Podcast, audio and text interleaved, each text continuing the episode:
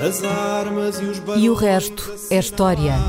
É apenas fumaça! Do incêndio que lavra ainda na zona do Chiado. Faz um filho, falo por rosto.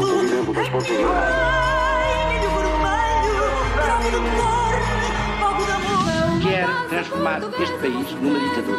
Não, atenção. Com João Miguel Tavares e Rui Ramos. Olá, sejam bem-vindos a este episódio 196 de E o Resto é História, com Rui Ramos e João Miguel Tavares.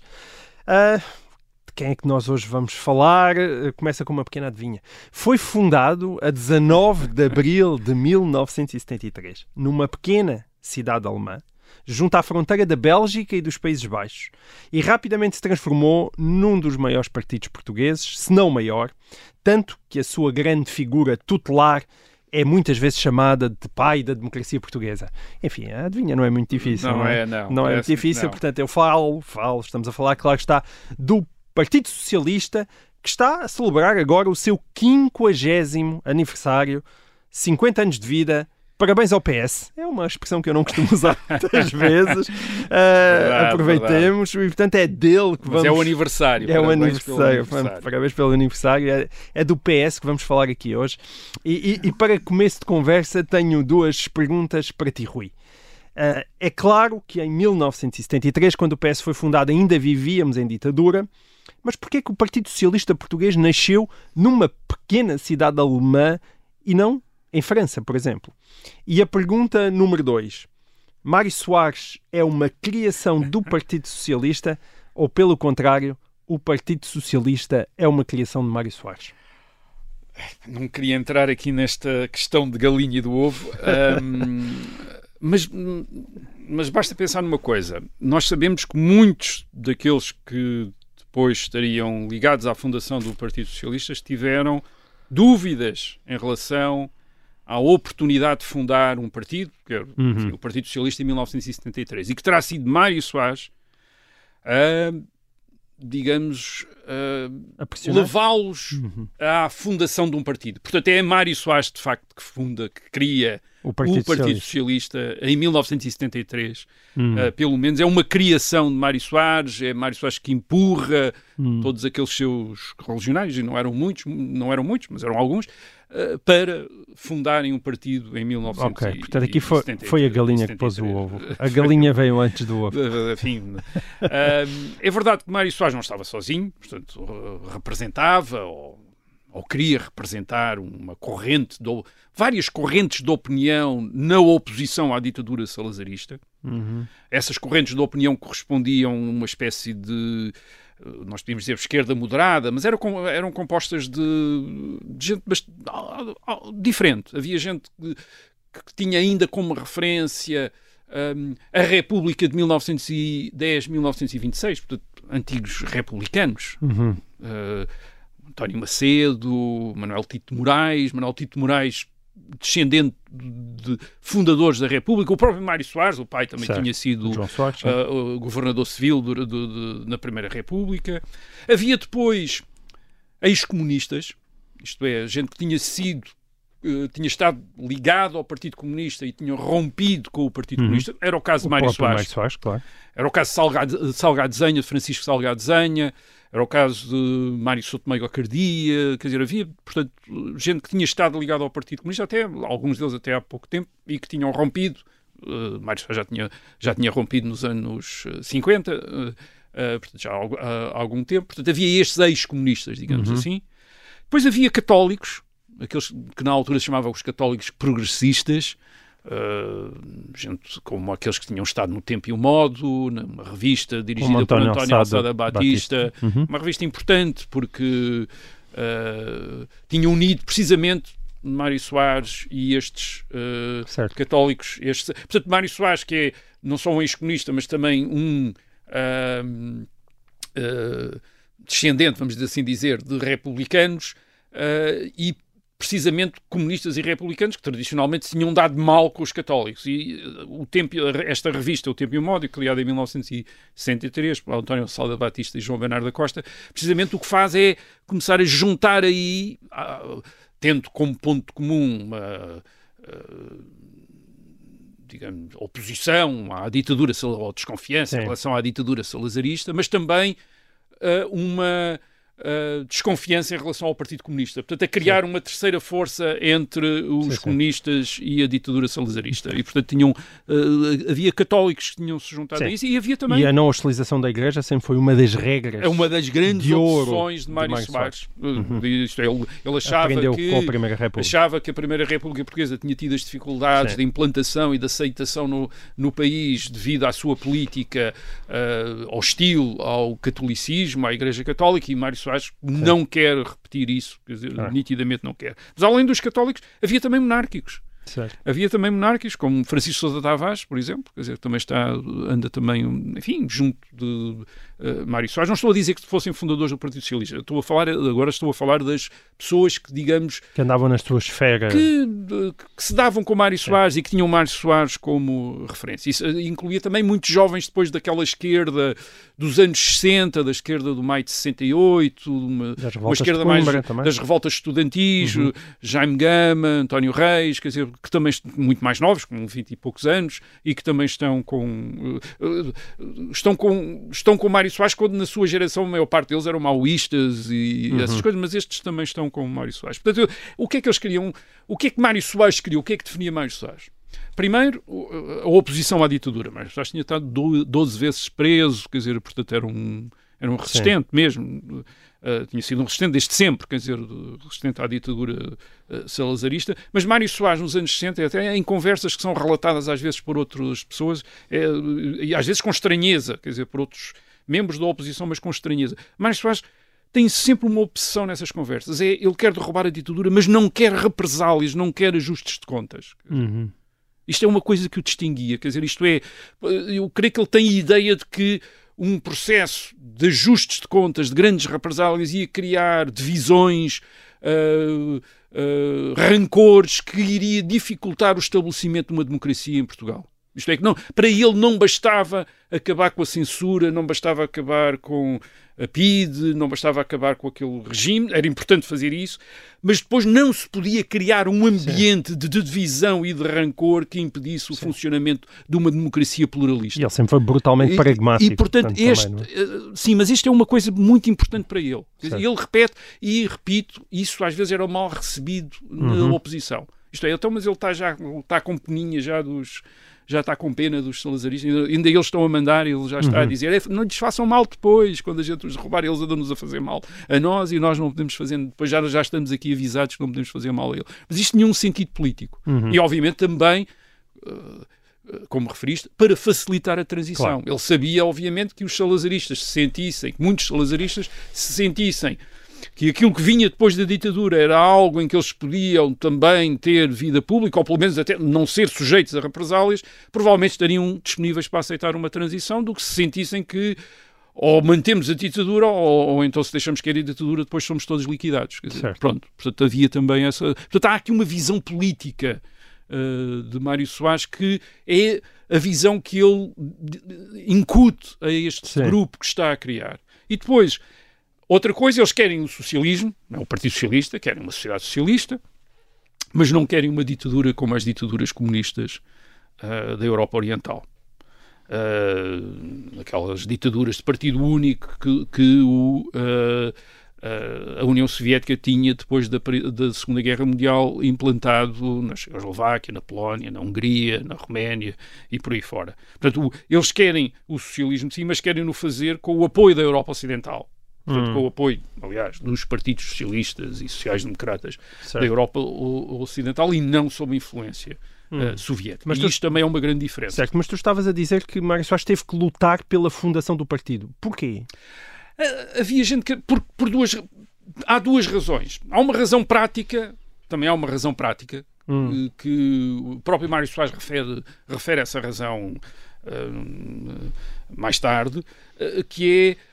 Hum, antes de 1973, o que Mário Soares e os seus amigos têm é uma, é uma chamada Ação Socialista Portuguesa.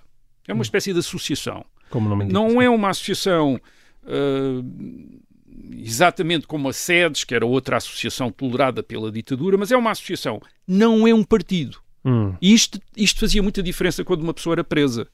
ser membro Ok. de uma associação ou ser membro de um partido, porque os partidos estavam, eh, os partidos não eram legais. E, portanto, ser membro do de um partido socialista era para quem, para um ativista dentro de Portugal que fosse preso, eh, mais gravoso em termos da pena que podia sofrer pelas suas atividades que fossem Certo. consideradas subversivas do que ser membro de uma associação. E, portanto, havia dentro de Portugal quem tivesse essa ideia do Ok. género, bem, quer dizer, agora começamos a ser membros do Partido Socialista, eh, do Partido Socialista Português, provavelmente quando fomos presos pela PIDE, como eles, como eles eram presos regularmente, em que tinha atividade Sim. oposicionista, A que- pena seria muito maior. a pena podia ser um bocadinho maior. Excelente argumento. Pronto. Então, porquê é que Mário Soares não acolheu esse argumento?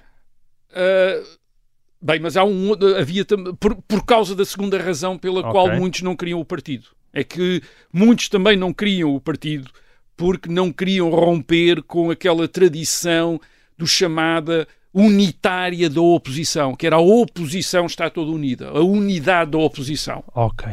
Isso era uma tradição que vinha desde mil, enfim, dos anos 30, mas muito forte depois de 1945, que era toda a oposição ao regime, independentemente das suas ideologias, independentemente das suas preferências políticas, devia estar unida contra o salazarismo. Democratas cristãos, conservadores, liberais, socialistas, comunistas, todos deviam estar unidos contra o regime. O que é que isto, o que é que Mário Soares tinha percebido que isto fazia? Isto permitia ao Partido Comunista, que era quem tinha a organização mais forte dentro de Portugal, porque tinha o apoio externo da União Soviética. É por isso que o Partido Comunista consegue sobreviver em Portugal durante.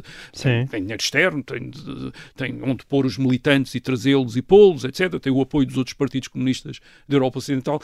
Esta, esta unidade permitia ao Partido Comunista praticamente mandar na oposição portuguesa. Certo. E Mário Soares, em 1973, quer livrar-se disso. Quer dizer, aliás, já tinha tentado isso em 1969, nas eleições, eh, nas primeiras eleições legislativas feitas eh, por Marcelo Caetano depois de herdar o poder de, de Salazar. Faz as eleições de 1969 e nas eleições legislativas de 1969, portanto, está-se à espera que a oposição pare- apareça toda unida, ou como tinha, enfim, como era tradição, aparecer toda unida para ir a, enfim, fazer sim. propaganda, fazer campanha e depois ou ir a votos ou não ir a votos. Geralmente não ia a votos, mas pelo menos fazia Sim. campanha. E Mário Soares rompe com isso. E ao lado da chamada Comissão Democrática Eleitoral, que é dominada pelo PCP, eh, Mário Soares funda a Comissão Eleitoral de Unidade Democrática, chamada CEUD, eh, que é uma Que frente divergir eleitoral que diverge da CDE. Só concorre a CEUD, só concorre, concorre em Lisboa, Porto e Braga, em 1969. Não parece ter um grande resultado. Tem cerca de 1,5 1,51% dos votos. A CDE teve 10% dos votos. Mas repare, isto é de um eleitorado muito pequeno, cerca de um milhão de eleitores, e muito controlado pelo regime, quer dizer. Uh, mas o que interessou a Mário Soares, mais do que obter um grande... Provavelmente ele estava à espera de um melhor resultado, claro, mas, mas mais do que obter o resultado foi marcar presença, isto é, como uma força separada do resto da oposição. Uhum. Uh, Portanto, E ele, já ele era tem... Soares o líder disso. E Soares é o, líder. E, portanto, Uhum. esta é outra razão para Soares também querer um partido em 1973. Ele, ele pensa que as coisas estão a mudar e que é importante haver um partido eh, Ok. nessa mudança. Isto é, Também ele estar à acredita que Marcelo Caetano não vai durar Ele está, ele pensa que a ditadura não ia durar. Portanto, Hum. ele, ele, em 1968, quando Marcelo Caetano sucede a Salazar, ele percebe, que o percebe duas coisas. Percebe que o regime não se vai democratizar, mas que as coisas não vão ficar na mesma. Hum. Isto é, percebe essas duas coisas. Há muita gente na oposição que diz está, está tudo na mesma. É como no tempo de Salazar. Mário Soares diz é uma ditadura, não por iniciativa própria não se vai não vai deixar de ser uma ditadura, Sim. mas as coisas já não estão na mesma. Ele, ele diz, não, ele diz numa entrevista em 1970 não houve uma mudança de estrutura, mas houve uma mudança de atmosfera. Hum. E as coisas mudaram completamente.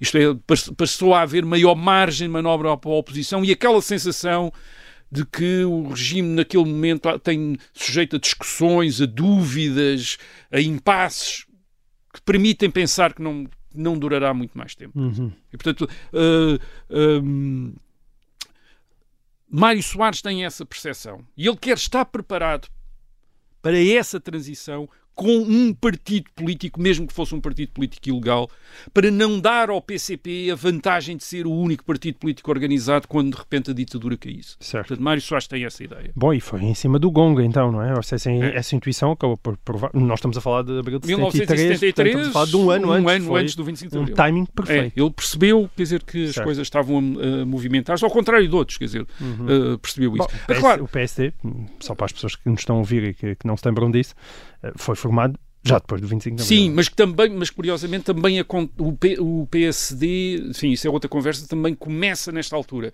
com a, saí, a- com a, a saída de Francisco Sá Carneiro da Assembleia Nacional. Certo. Isto é, Francisco Sá Carneiro também percebeu Ou isso. seja, teve a mesma intuição. Francisco Sá Carneiro tem a mas mesma não avançou intuição. logo para a criação do Uh, partido. começa a avançar ao encontro dos liberais em abril também de uh, 1973 há um uh, em junho aliás há um encontro dos liberais em Lisboa portanto Uhum. começa a fundar também começa a aparecer a ideia de um partido Ok. de um partido de, de, de, enfim, digamos, Fica da direita liberal Fica prometido, vamos falar Vamos nisso falar para o ano, quando, quando Agora- o PSD ficar 50, fizer 50 anos para não ficar com ciúmes. Agora podes Sim. perguntar, portanto, o que é que é o Partido Socialista? O Partido Socialista é Mário Soares, de facto. O principal capital do Partido Socialista em 1973 é Mário Soares. E quem é Mário Soares? Mário Soares é desde 1965, portanto, desde meados da década de 60, tinha-se começado a tornar uma das figuras, se não mesmo a figura mais conhecida da oposição Uhum. ao regime salazarista. Uh, uh, portanto, ele, ele, Também como advogado, não é? Sobretudo. Uh, sim, ele tinha sido, ele em 1965 torna-se o advogado da família de Humberto Delgado quando Humberto Delgado é assassinado. Isso dá-lhe uma grande projeção pública e internacional também.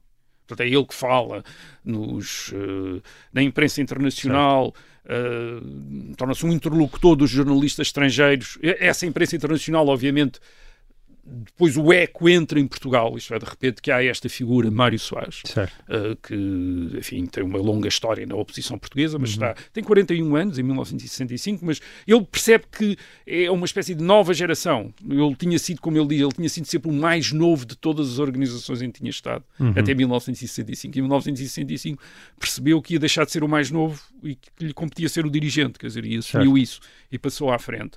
Uh, e depois, claro, o regime salazarista faz-lhe uma maldade que é um grande, que acaba por ser um grande favor. Em março de 1968, há uma reunião do Conselho de Ministros e o Conselho de Ministros decide deportar Mário Soares para São Tomé e Príncipe. Portanto, dizer, portanto, é o Conselho de Ministros, é o governo de Salazar a dizer a pessoa mais perigosa que há em Portugal para a ditadura é Mário Soares, é este que advogado não era um Mário. Soares.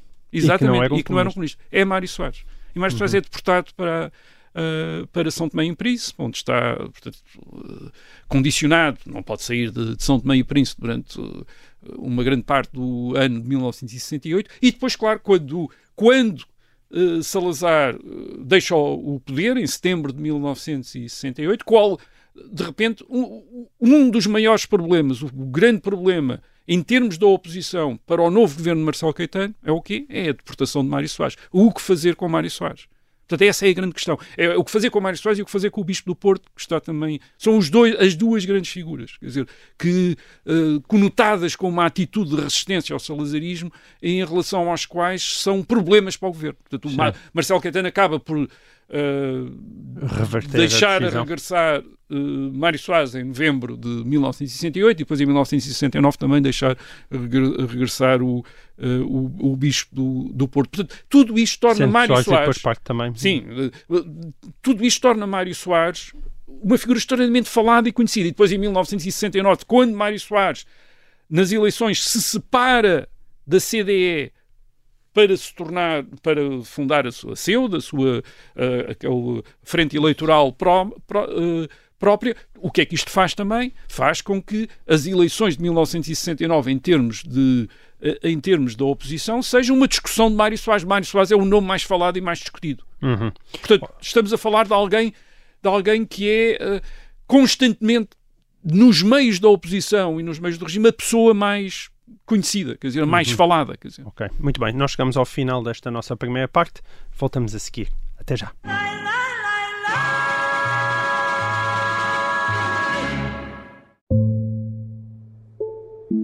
Pensa-se logo desde o primeiro dia. É uma coisa que nunca sai da cabeça do prisioneiro, é fugir. Até que.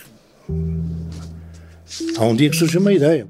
Este é o Sargento na Cela 7. Uma série para ouvir em seis episódios que faz parte dos Podcast Plus do Observador. Para fazer uma chave de um cadeado ideal, que é uma aquelas chaves normais, sem facas, sem limas, sem nada. É preciso ter paciência, é preciso estar preso. Episódio 4. Em fuga pela selva. Para descer o desnível havia uma liana enorme, não havia outra maneira de descer, encurtar caminho. E quando pôs os pés lá embaixo, o que é que há? Tudo a mexer, a mexer, tudo aquele burrinho, tudo, tudo a mexer. António Lobato foi o português que mais tempo esteve em cativeiro na Guerra de África. Sete anos e meio. Pode acompanhar todas as semanas no site do Observador ou nas plataformas de podcast.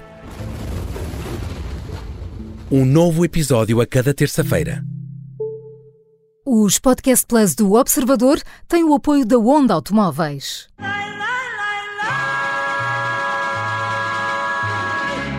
Olá, sejam bem-vindos a esta segunda parte de E o Resto é História. Nós estamos a falar dos 50 anos da fundação do Partido Socialista e estávamos a falar de Mário Soares. Rui, Mário Soares, eh, Mário Soares, em abril de 1970, ele vai para.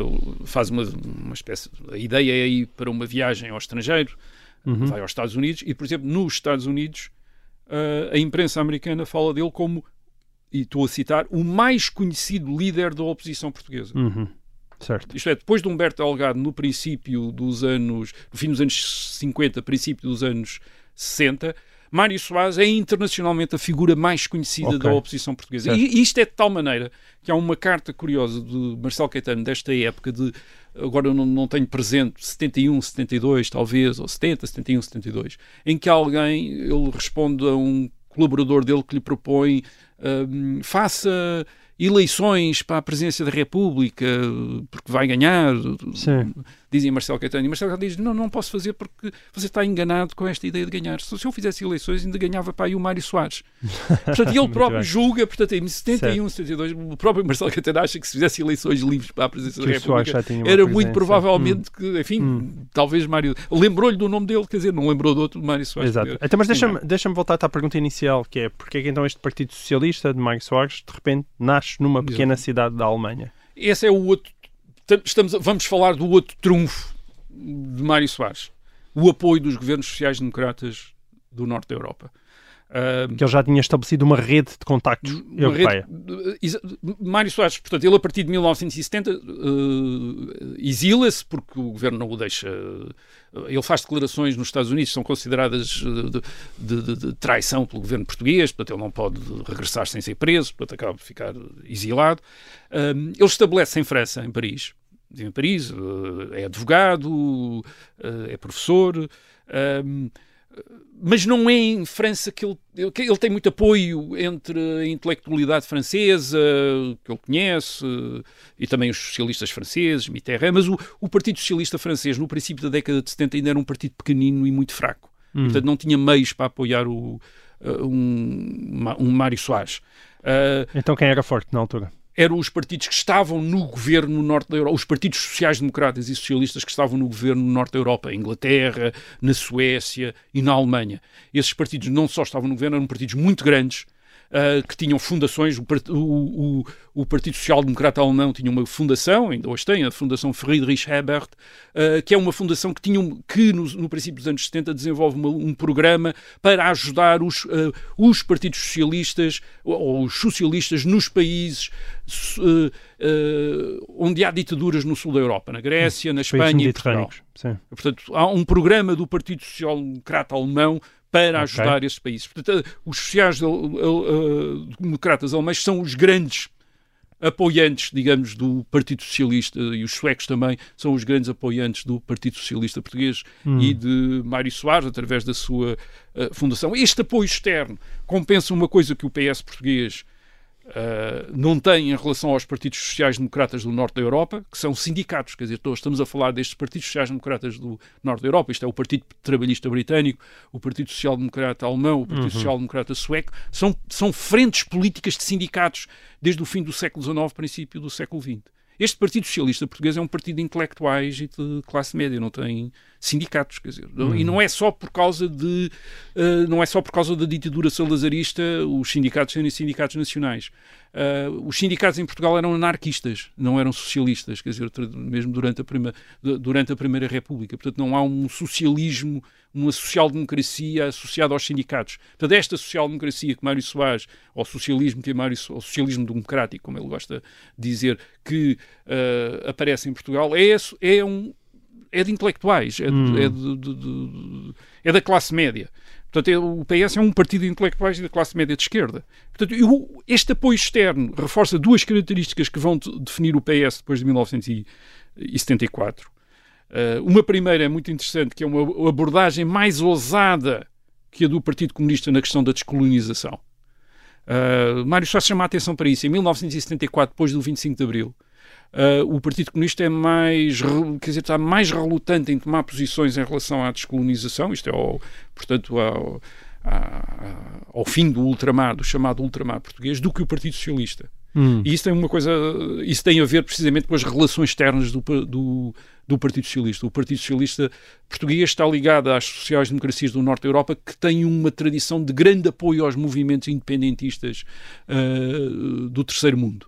Uh, e, e- e, portanto, o Partido Socialista está muito mais atento a, a, o- e Mário Soares está muito mais atento à, à necessidade de resolver rapidamente, de acabar rapidamente com as guerras em África para a Revolução Portuguesa ter aceitação internacional Uhum. e reconhecimento internacional. E, não é, e claro, e não é por acaso que em 1974 Mário Soares se tornou Ministro dos Negócios Estrangeiros, quer dizer, ele é reconhecido em Portugal por toda a gente como o político português com mais Contactos relações no estrangeiro. eh, contactos no estrangeiro que interessam a Portugal. Obviamente, Álvaro Cunhal também tinha contactos mas com a União Soviética. Estes contactos são contactos muito importantes. Porquê? Porque são contactos com os maiores parceiros económicos eh, e militares de Portugal. Certíssimo. É, portanto, eh, o Partido Socialista é, é uma via para a Europa Ocidental que mais nenhum partido naquele momento tem.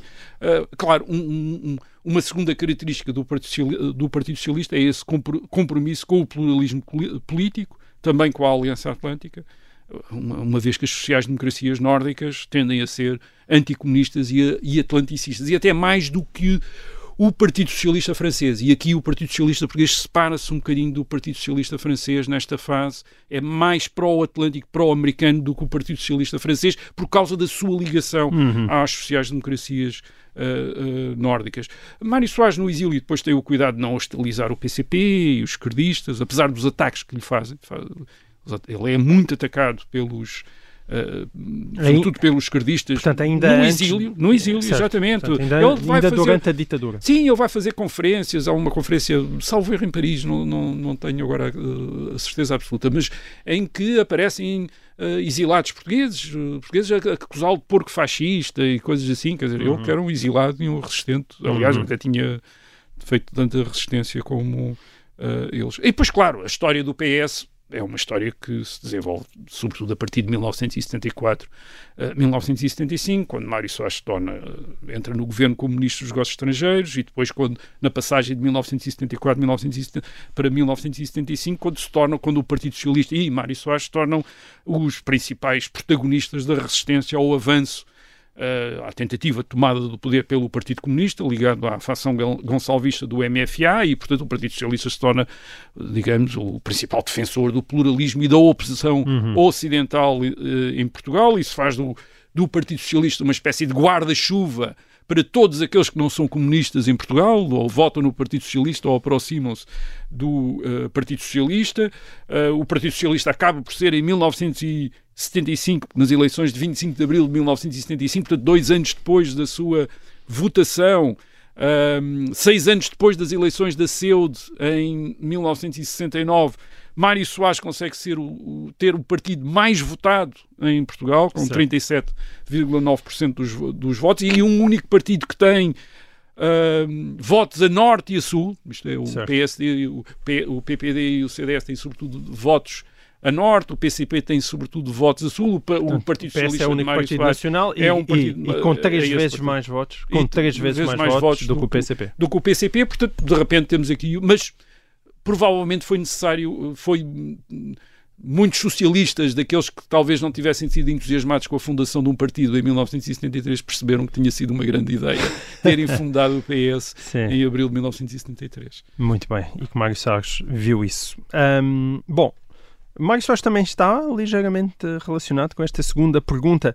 O- os mais velhos talvez se lembrem disto. Eu, na altura, só tinha 10 anos eh, e, e lembro-me muito bem. As imagens eh, eram muito violentas e lembro-me muito bem desta imagem. Havia um corpo estendido no chão e sangue. A, a 10 de abril de 1983, faz agora 40 anos, Issam Sartawi, um membro da OLP, Organização para a Libertação da Palestina, foi assassinado em Portugal, no átrio do Hotel Montechoro, em Albufeira, onde estava a participar num encontro, lá está, da Internacional Socialista, a convite de Mário Soares.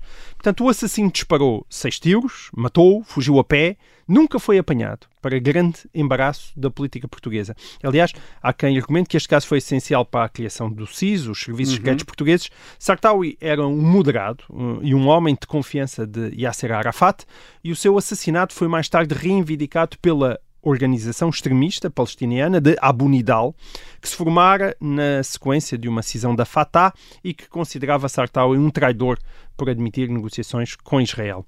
Rui, o que é que se passou em Albufeira em 1983 e como é que Portugal foi apanhado no meio de uma guerra de fações palestinianas? Ah, O assassinato, como disseste, tem a ver com as rivalidades dentro do movimento pela independência de um Estado árabe na Palestina. É um movimento que se constituiu com a forma que tem hoje, sobretudo nos anos 60, nos anos 1960, e as, as rivalidades dentro desse movimento, movimento que depois vai estar, eh, digamos, representado pela Organização da Liber- Libertação da Palestina, a OLP, são rivalidades que derivam de personalidades, é, Yasser Arafat contra outros eh, líderes, de ideologias, eles não têm todos a mesma ideologia, e, do- e de interesses dos governos árabes. Os governos árabes também patrocinam às vezes este grupo contra ah, aquele, aquele grupo. Portanto, a OL a OLP tem uma, uma facção muito grande que é a, a Fatah, dirigida por eh, Yasser Arafat. Mas há muitos outros grupos e fações eh, dentro da, da OL OLP. E em 1982, 83, essas rivalidades tinham aumentado muito dentro da OLP por duas razões. Primeiro, por causa da saída da OLP do Líbano. Uh, a, OLP tinha estado no Líbano nos anos anteriores, a 1982, e tinha chegado a ser uma espécie de Estado dentro do Estado. Uh, isto é, tinha. uh, no, no Líbano havia cerca de 300 mil refugiados palestinianos. Uh, e a OLP, portanto, tinha-os organizado numa espécie de. Era um Estado dentro do Líbano. Certo. Tinha um exército, tinha os seus serviços, etc. Fazia daí operações contra Israel. E, bem, em 1982, Israel, Líbano. ah, cansou-se das, das in- incursões a partir da OLP a partir do, ah, do Líbano, invadiu o Líbano e forçou a OLP a retirar para a Tunísia. Ah, o que abalou a autoridade de Arafat, porque este Estado palestiniano no Líbano era basicamente um Estado dirigido por Arafat. E Arafat, ao ter de ir para a Tunísia, perdeu a força militar que tinha no eh, Líbano e a capacidade que tinha para controlar todos estes refugiados eh, palestinianos. Portanto, isso abalou a autoridade de Arafat e permitiu a outros movimentos palestinianos dizerem não, agora é a nossa vez, quer dizer, de protagonizarmos a luta pela libertação da Palestina. Depois há um outro contexto em que também as, rivalidades dentro dos movimentos da de- entre os, os movimentos palestinianos aumentou, que é o contexto da paz entre Israel e o Egito, iniciado em 1977, 78, com a visita de, do presidente Sadat a, A a. Tel, a Tel Aviv. Uh, esse movimento tinha, esse, essa iniciativa do Egito criou um, um, um precedente para o reconhecimento por um Estado árabe do direito de existência a Israel, que era uma coisa que era uma coisa que os Estados árabes recu- recusavam até então, isto é, não reconheciam o direito de Israel a existir como Estado in- in- independente, e de certo mo- modo criou a possibilidade de um entendimento também entre a OLP e Israel, isto é, em que a OLP reconhecesse o direito de Israel existir, que era uma coisa que a OLP não, não reconhecia. A OLP queria um Estado árabe na Palestina, compreendendo todo o território da Palestina, incluindo Israel. Portanto, Israel tinha de deixar de existir. Portanto, isto era a posição Sim. da OLP até 1982, 83. E pela primeira vez há a possibilidade da OLP ser flexível nessa posição e uh, reconhecer o direito uh, uh, do Estado de Israel como à existência, mais tarde nos como, acordos de Oslo, como é? vai reconhecer 10 anos depois, em 1993, com os acordos de Oslo entre Arafat e Isaac Rabin, que infelizmente depois cheguei também dois anos depois assassinado. assassinado em 1997, em, em 1995. Ora bem, tudo isto galvanizou os grupos palestinianos que achavam que a, a solução era a destruição de, de Israel. E, portanto, uh, eles uh, assassinaram israel, israelitas, mas começaram também, estes grupos extremistas, a, a alvejar palestinianos moderados. E, precisamente, okay. um desses grupos extremistas era a chamada Organização Abu Nidal, que veio a reivindicar o atentado contra Issam Sartawi, e Sartawi era um destes palestinianos moderados, ou uhum. ditos moderados. Isto, é, ele era um médico formado nos Estados Unidos, Portanto, era visto como um, era um conselheiro de Arafat e era visto entre os conselheiros de Arafat como aquele que defendia, por um lado, uma ligação ao Ocidente, da OLP, e uma solução pacífica com o reconhecimento de, uh, do, do, direito à existência de Israel. Uhum. Uh, ele nem sempre se deu bem com Arafat, ou, ou, ou, melhor, Arafat provavelmente em determinados momentos teve de se afastar dele por questões políticas, isto é, por questões de conveniência, fingir que estava distante dele certo. para não parecer que estava a ser tentado por uma solução pacífica. Uh, como Arafat tinha de tentar manter o controle todo do movimento palestiniano, portanto não, não se podia comprometer com a ideia de uma solução pacífica, portanto tinha Issam Sartawa e de vez em quando afastava Issam Sartawa, depois Uh, e Santos Sartawa demitia-se, Arafat não aceitava a admissão dele, portanto afastava, mas não aceitava a admissão, portanto era nessas, digamos que o Issam Sartawa andava nessa... nessa o, o, facto de ter acontecido, porque é que aconteceu em Portugal? Aconteceu em Portugal uh, o, o, o, o, Congresso... Assassinato, o assassinato. Uh, o Congresso da Internacional Socialista para a qual Issam Sartawa foi, foi convidado, devia ter sido em Sydney. Na Austrália na Austrália. Portanto, a iniciativa é de Mário Soares, de facto, porque Mário Soares, reparem, nesse momento está em vésperas do Bloco Central, portanto, está com a reputação de que é o líder socialista uh, que faz, está próximo da, da, direita. da direita e, portanto, precisa e próximo dos americanos também, um homem dos americanos, e portanto precisa de uma iniciativa também que dê a ideia que não, quer dizer, que ele também tem atenção às causas da esquerda, como era Sim. nesta altura e então esse congresso realiza-se em Portugal. E, e portanto convida Issam Sartawi. Convida Issam Sartawi para o congresso CIDA, só que uh, o, o, o, governo australiano não, não reconhece a Organização da Libertação da Palestina e não aceita que representantes da Organização da Palestina, enquanto tais, entrem na Austrália. Uhum. E, portanto, o Congresso acaba por ser em Portugal e não é na, e não é na Austrália, portanto vem para a Albufeira uh, em, em, Portugal. O caso, o caso do assassinato interessa a Portugal por duas razões. Primeiro, porque Portugal tinha estado fora de, do noticiário já há uns anos. Portugal tinha estado, obviamente, na grande atualidade internacional em 1974 e no verão quente que seguiu, sim. durante a Revolução é, durante a descolonização e depois durante o, o chamado verão, uh, verão quente, portanto toda a gente tinha estado interessada em Portugal, havia notícias, havia gente a vir a Portugal, o Jean-Paul Sartre vem a Portugal, Sim. quer dizer que pôs Portugal no mapa para a maior parte dos franceses, Mas isso passou, etc. não é? Com a estabilização passado, da democracia. Isso tinha passado. Um, e, e, uh, e, portanto, nós, de repente, os leitores de jornais em Portugal em 1982 e 83 estavam habituados já a que ninguém fora reparasse, reparasse que, uh, que uh, Portugal existia. Portanto, o atentado de repente coloca-nos outra vez nas eh, primeiras páginas. Aliás, tal, tal, como acontece a um outro atentado, que é uma tentativa de atentado contra João Paulo II, certo, quando é ele Fátima, visita Fátima em maio de 1982, no ano anterior. Certo. Já tinha havido essa, esse Uh, e, e, havia outras, enfim, houve outras coisas. Houve um, também um ataque à Embaixada de Israel em 1979, que tinha feito um, um morto, tinha havido o assassinato de um adito comercial da Embaixada Turca, mas quer dizer, de repente era pela importação do terrorismo internacional Sim. que Portugal estava a ser colocado nas manchetes. Mas havia também uma outra razão, é que também havia em 1983 um problema de terrorismo dentro do país. Estes são os anos, já aqui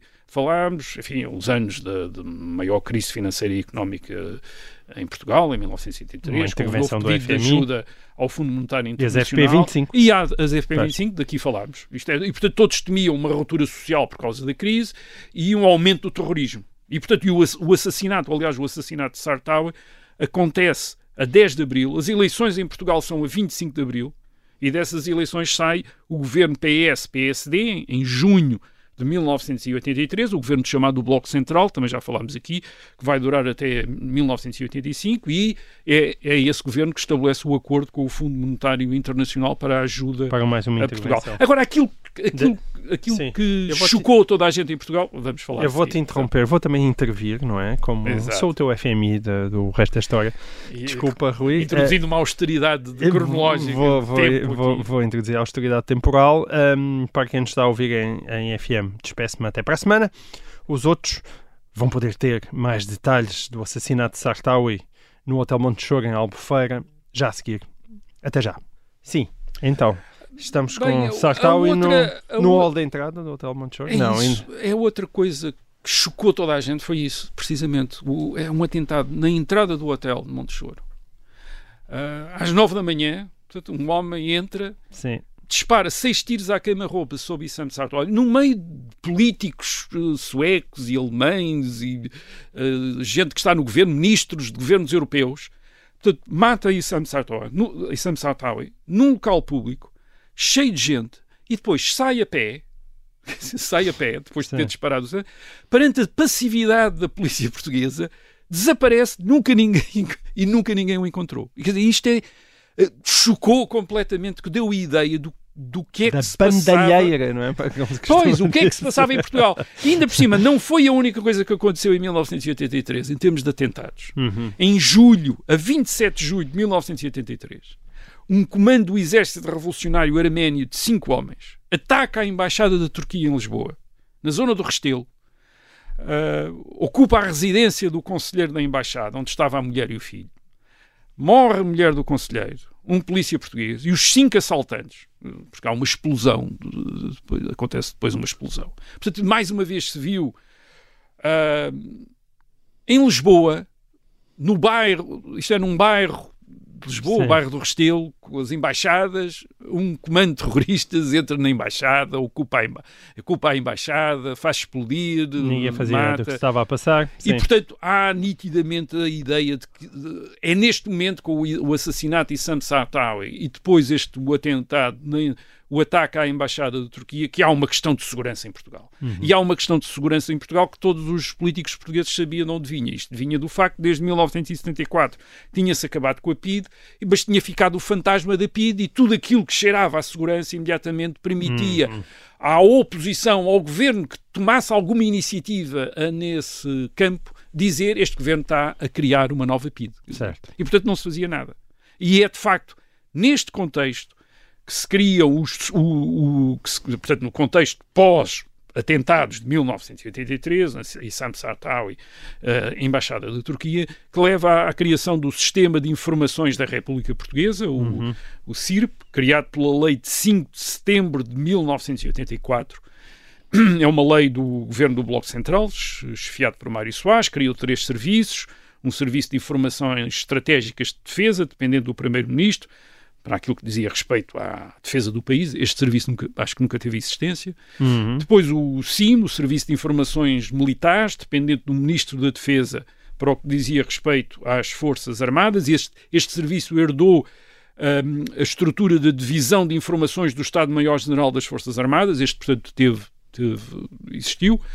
Existe. E o SIS, o Serviço de Informações de Segurança, eh, dependente do Ministro da Administração Interna, portanto, contra o terrorismo, e que entrou em funcionamento em 1986.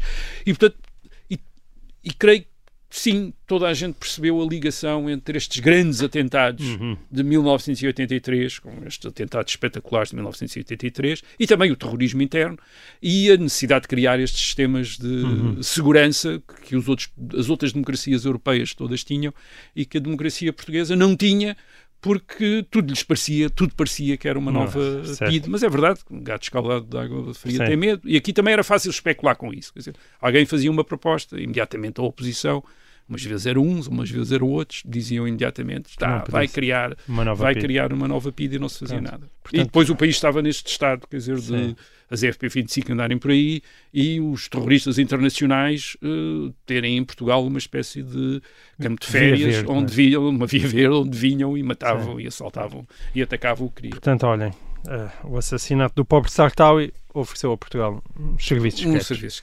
Muito bem, assim termina esta edição de O Resto é História. Nós para a semana vamos ter um programa muito especial porque vamos a uma escola, vamos aos Salesianos falar do 25 de Abril com os estudantes que lá estiverem. Hum, vai ser divertido Vai ser. e Vai ser. portanto... E as eh, perguntas dos estudantes. E com perguntas de estudantes, é verdade. Eu vou estar de folga. Não, não vou estar, porque também lá vou estar, mas uh, a ler perguntas que não sou eu que faço, mas estudantes. Exatamente. E assim os ouvintes podem comparar e ver quem, quem faz as melhores perguntas e quem Ainda sabe. somos capazes de ter aqui os E- estudantes dos e- salesianos. no futuro, e eu vou para o desemprego. Isso vais para Nunca se sabe. É assim. É Então, até para a semana. Até lá.